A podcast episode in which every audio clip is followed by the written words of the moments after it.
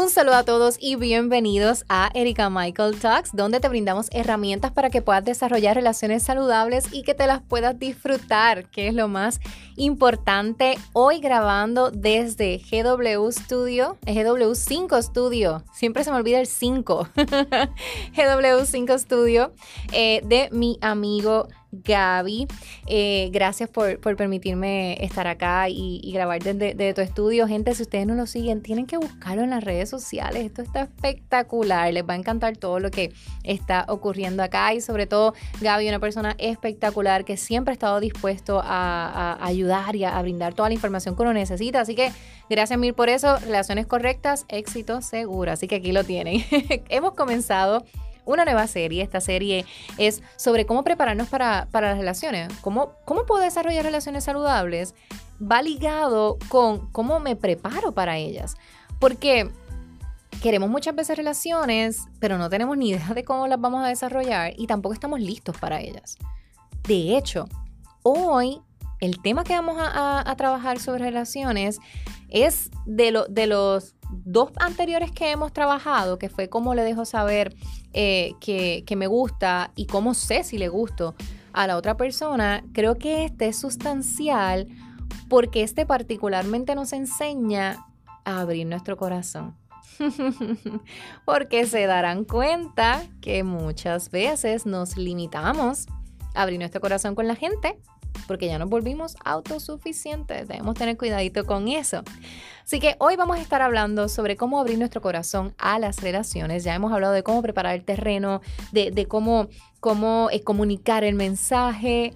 Y hoy vamos a hablarle a todas aquellas personas que les gustaría tal vez tener una relación, pero mira, están bien encerraditos, bien encerraditas en sí mismos. Hoy vamos a abrir ese corazón para que la energía de las relaciones saludables pueda llegar a nosotros y también se pueda distribuir a, a otras personas, ¿sí?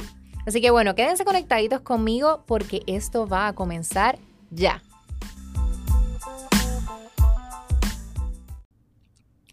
¿No les ha pasado que llevan ya bastante tiempo solteros o solteras? Es más, a veces no, a veces no es ni porque llevan mucho tiempo solteros y solteras. A veces es porque llevan poco tiempo eh, de haber terminado una relación. Y, tenemos todavía como que estas, em, estas heridas todavía muy profundas, todavía estamos muy em, ligados a esta persona de alguna manera o estas memorias porque a veces no, ni siquiera nos comunicamos con esta persona, pero sí tenemos todavía como, como estas memorias, ¿no? Y eso de alguna manera sí nos afecta, porque entonces nos hace eh, permanecer en relaciones que muchas veces no son saludables para nosotros, porque aunque no haya una comunicación directa, me quedo encerradito en esta historia que ocurrió, pensando que nada más, nada más va a ser como esa, como esa relación nada más va a ser como ese momento hermoso que viví con esta persona, aunque pues, no haya terminado de la mejor manera. Y lo he vivido muchas veces, he recibido personas en mentoría eh, y, gente que me escribe en las redes. Gracias, por cierto, a todas las personas que, me han escrito sugiriéndome temas. Ya empezamos a, trabajar algunos de los que me han enviado y los voy, los he leído, los he anotado. Así que prontito, prontito, prontito va a estar este tema para ustedes. Por cierto, este tema en particular es eh, para, para una chica que me escribió, obviamente no voy a decir su nombre, eh, y ella me estaba hablando sobre la confianza sobre, mira, este, yo llevo mucho tiempo sola eh, y ahora mismo, pues sí me gustaría tener una relación, pero siento que no confío en nadie. Y de alguna manera, gente, como que cerramos este corazón y cerramos esta oportunidad de tener un espacio relacional, porque las relaciones no son algo, no son una cosa, son un espacio relacional en, en que hay interacción entre, entre más personas, ¿no? En este caso, si es de pareja, pues dos.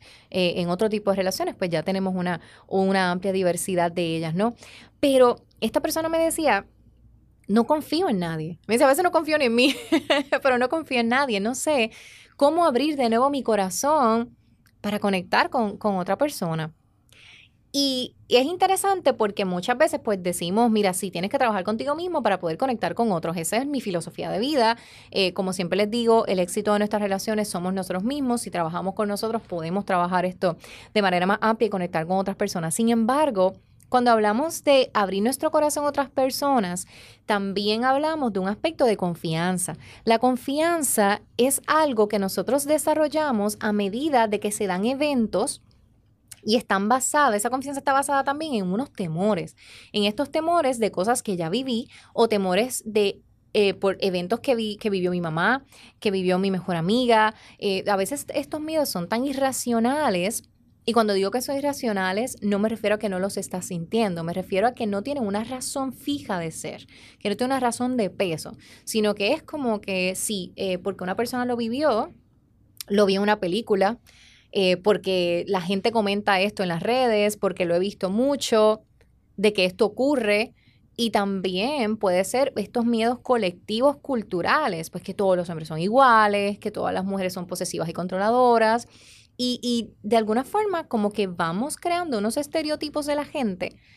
Y eso súmale nuestras inseguridades personales, de que yo a todas estas me quiero defender, me quiero cuidar y comenzamos a tener unas acciones reactivas y no proactivas. Una, acción reactiva es que estoy reaccionando ante un estímulo, estoy reaccionando ante algo que está a mi alrededor.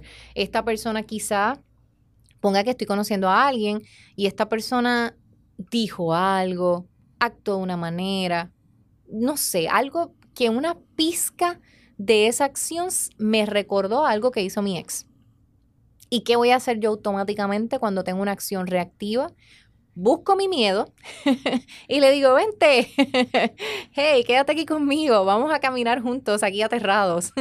Porque entonces comienzo a relacionar lo que ya pasó, o sea, lo que está ocurriendo ahora con algo que ya pasó o con una historia que me acabo de inventar en mi cabeza. Porque entonces empiezo, no, y ahora va a pasar esto, y esta persona me va a decir esto, y esta persona ya no me va a hablar. Y todos nuestros miedos están basados en unas inseguridades que son de supervivencia. Como que no, no quiero que me rechacen, no quiero que me hieran, eh, no quiero sentir dolor, eh, no, no, quiero, no quiero que me abandonen. Y todos estos temores y estos miedos influyen en este sentido de seguridad. Les he mencionado en otras ocasiones que nuestro estado emocional más estable es la soltería. Porque en la soltería, aunque tenemos necesidades, por supuesto, estamos trabajando estas necesidades a partir de nosotros a la vez que nosotros comenzamos a interactuar con otra persona, estamos trabajando nuestras necesidades a partir del otro también.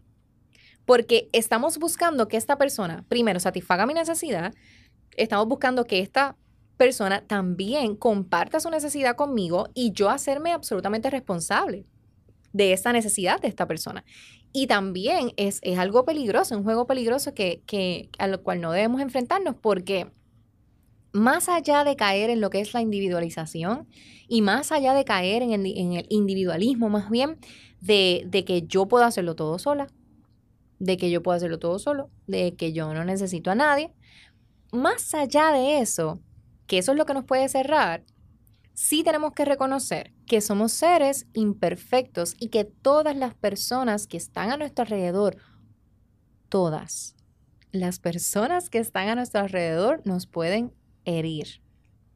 No todas lo harán con la intención, no todas lo harán con maldad, pero todas las personas nos pueden fallar de alguna manera.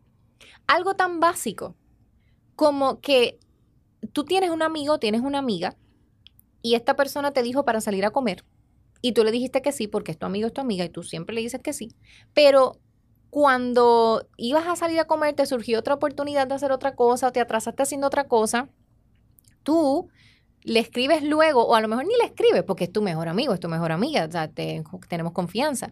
Pues tú no le escribes y le vienes a escribir por la noche, ay, mira, mala mía, que no llegué. Ese acto que para ti es normal, esta persona pudo haber sido herida por medio de ese acto, porque no sabes si esta persona también tiene una necesidad real de verte y de comunicarte algo como amigo o amiga, o esta persona estaba pasando por un momento de dificultad. Y a lo que voy con esto, gente, es que muchas veces nuestras acciones, aunque no sean unas acciones negativas voluntarias, pueden herir a una persona. Así que si partimos de esa premisa, todos en algún momento nos van a herir de alguna forma. Así que, ¿qué vas a hacer? ¿Encerrarte en una, en, una, en una burbuja y no salir y no relacionarte con nadie? No. Tenemos que primero hacer el reconocimiento real de que todas las personas que están a mi alrededor me pueden fallar de alguna manera, pero también debo desarrollar la fortaleza, la fortaleza de que independientemente de las circunstancias que ocurran a mi alrededor, yo me voy a mantener en mi espacio de paz y en mi espacio de alegría. Eso no significa que nuestras emociones no, no se afecten. Claro, voy a disparar emociones, me voy a enojar, me voy a herir, voy a, voy a llorar, me voy a poner triste eh, y, y, todo, me voy a decepcionar, me va a dar un disgusto. Son emociones que disparan, pero a las millas, como decimos acá en Puerto Rico, súper a las millas. Pero el sentimiento es otra cosa. Si yo desarrollo un, un sentimiento de paz, de estabilidad, porque yo sé que independientemente de lo que ocurra a mi alrededor, yo voy a poder manejar la situación y voy a poder trabajarlo. Y si no puedo manejar la situación, voy a encontrar un profesional que me ayude para, para manejar la situación. Mira, tú te expones un poco más. Mi papá, eh, que en paz descanse, me enseñó un principio básico sobre el miedo. Justamente ese último año que yo lo vi, yo viajé a Estados Unidos a verlo. Yo nunca me había montado en un avión. Así que estaba aterrada, porque era como yo tenía 13 años, nunca había montado un avión y tenía mucho miedo. Y papá me dijo, mira, la única forma, Erika, de vencer el miedo es enfrentándolo. Y yo como que, cierto, estaba aterradísima y lo hice aterrada, ¿verdad? Me dio miedo. Pero la realidad fue que la experiencia fue maravillosa, porque una vez ya estábamos en las alturas, una vez tienes las nubes a tu lado, por lo menos a mí se me fue todo. Ya yo no tenía miedo, ya yo estaba súper tranquila porque esa, eso maravilloso que estaba viendo a mi alrededor era algo que, que, que no, no, no se puede igualar con nada. Se me fue el miedo. Hasta que ya después, ya cuando vamos a aterrizar otra vez, como que, ay, espérate, todos pendientes. Porque mm, e, el miedo también de alguna forma nos mantiene activos, ¿no? Pero si aplicamos esto a nuestra vida y a nuestras relaciones, a estos espacios relacionales, la única forma de vencer el miedo es enfrentándolo. ¿Tienes miedo a que te rechacen? Exponte. Va a ser cada vez más fácil a medida en que te expongas, claro. No vamos a ser tampoco irresponsables y nos vamos a tirar con cualquier persona que tenga algún acercamiento a nosotros. Podemos ser prudentes y podemos mirar y medir el terreno antes de, nosotros eh, comenzar a interactuar con alguien. Eh, podemos conversarlo con amistades que, que, también fomenten ese, ese cuidado hacia nosotros. Podemos hacerlo, pero que eso no sea un límite. No podemos cerrarnos a la posibilidad de interactuar con otras personas porque nuestra naturaleza es interactuar con otras personas. Nuestra naturaleza es social. Incluso las personas más introvertidas también interactúan con otra gente de distinta forma, con diferentes estilos. Todos tenemos un estilo distinto de relacionarnos, pero se relacionan porque necesitamos crear vínculos, necesitamos conectar con otra gente. Así que para nosotros, preparándonos, siguiendo la línea de, de, de, esta nueva serie de cómo prepararnos para relaciones, siguiendo este, e, esta línea, debemos abrir nuestro corazón poco a poco. Y abrir nuestro corazón suena sumamente abstracto, pero a lo que me refiero realmente, gente, es a que deje esa primera conversación, ese primer saludo, esa primera sonrisa, esa primera invitación. ¿Qué puede pasar? Que te digan que no. Pero la sorpresa es que no lo tienes. Así que si te dice que no, no está pasando nada, porque ya igual no lo tenías. No es como que te están quitando algo. Sin embargo, puedes exponerte de manera que ahora ya sabes cómo lo puedes hacer y te sientes más segura. Y te sientes más seguro. Mira, les confieso algo de estos episodios. Generalmente el intro del, episodio, yo lo grabo aparte. Yo grabo el episodio completo y grabo el intro y grabo el final. No, el final lo, lo grabo junto con, con, el resto del podcast. Pero ese intro me da tanto trabajo. Y es lo más básico, es lo, más, es lo que se repite. Eh, pero yo sé que es como que con esa energía con la que yo comienzo, e, es, la energía que le va a dar a, todo el resto de, del episodio. Y lo repito, y lo grabo, y lo grabo, y lo grabo varias veces para elegir cuál es el, el apropiado, pero el episodio lo grabo de una. Porque ese, ese primer paso esa, e, esa primera interacción siempre da sustito, siempre da miedo. Ahora, pero una vez ya lo hago, me da una seguridad impresionante para poder terminar el resto del episodio. Y lo he conversado con otros podcasters, tienen otros estilos, pero este es el mío. Y también es mi estilo en las relaciones. Yo cuando estoy en un lugar donde hay mucha gente, es súper raro, súper raro que yo sea la primera en hacer el chiste, que sea la primera en comentar algo, que sea la primera en llamar la atención. Jamás. Eso yo, yo creo que de verdad no. Yo, yo creo que nunca ha ocurrido, a menos que sea algo súper close de mis amistades. Pero cuando estoy interactuando con gente nueva, me gusta mirar cómo se desenvuelve la gente, eh, cuáles son los grupitos y siempre hay alguien maravilloso que tiene el acercamiento y se da cuenta que, soy un poco más introvertida y me da el saludo y me habla y compartimos. Pero una vez ya estoy entrada en confianza, todo fluye tan hermoso, todo fluye tan bien, eh, comparto con la gente, hablo con la gente, me sucede en las relaciones también eh, de pareja. Es como que esa, esa primera, yo, yo suelo ser eh, bien, las personas que me conocen en persona, pues yo soy bastante, me gusta hacer broma y soy coqueta y todo, cuando, ¿verdad? Tengo una intención, tengo un interés, pero pero sí, por supuesto, son cosas que se van dando poco a poco, no es algo que surge de la noche a la mañana o si ya, esto, esto es lo, lo que quiero, lo, que quiero hacer y ya, sino que eso se va dando. Así que consejo para, para ti que te sientes como que, ay, no confío en nadie, pues mira, no confías en la gente, confía en ti. Confía en que tú tienes la capacidad y tienes el potencial de, de sostenerte en cualquier circunstancia y que vas a elegir de la manera correcta. La gente no te quiere hacer daño, no todos te quieren herir, no todos te quieren fallar algunos lo van a hacer sin querer, algunos sí van a tener una intención que no sea la correcta. Pero tú, cuando te expongas, vas a tener la capacidad de poder determinar qué persona es apropiada para mi vida y qué persona no. Tú vas desarrollando esa, esa digamos, esa malicia quizá. Pero no hagas las cosas lanzándote de una. Ve poco a poco acércate un poco, habla un poco y deja, así mismo como las relaciones saludables siempre les he dicho, que tienen que ver con el crecimiento y con el movimiento. Vamos a ir moviéndonos poco a poco para ir en crecimiento constante, que cada experiencia sea una experiencia de aprendizaje. Oigan, yo tengo 34 años. Llevo, de estos 34, llevo cerca de 10 años educando sobre relaciones saludables y todavía sigo aprendiendo todavía sigo capacitándome. Ahora mismo estoy haciendo una certificación también. Estoy haciendo la maestría en sexopedagogía. Tengo mis amigos, ustedes lo saben, se los he dicho en otras, en otras ocasiones. Tengo mis amistades a quienes yo les rindo cuentas, con quienes converso eh, de, de mis inquietudes, de mis necesidades.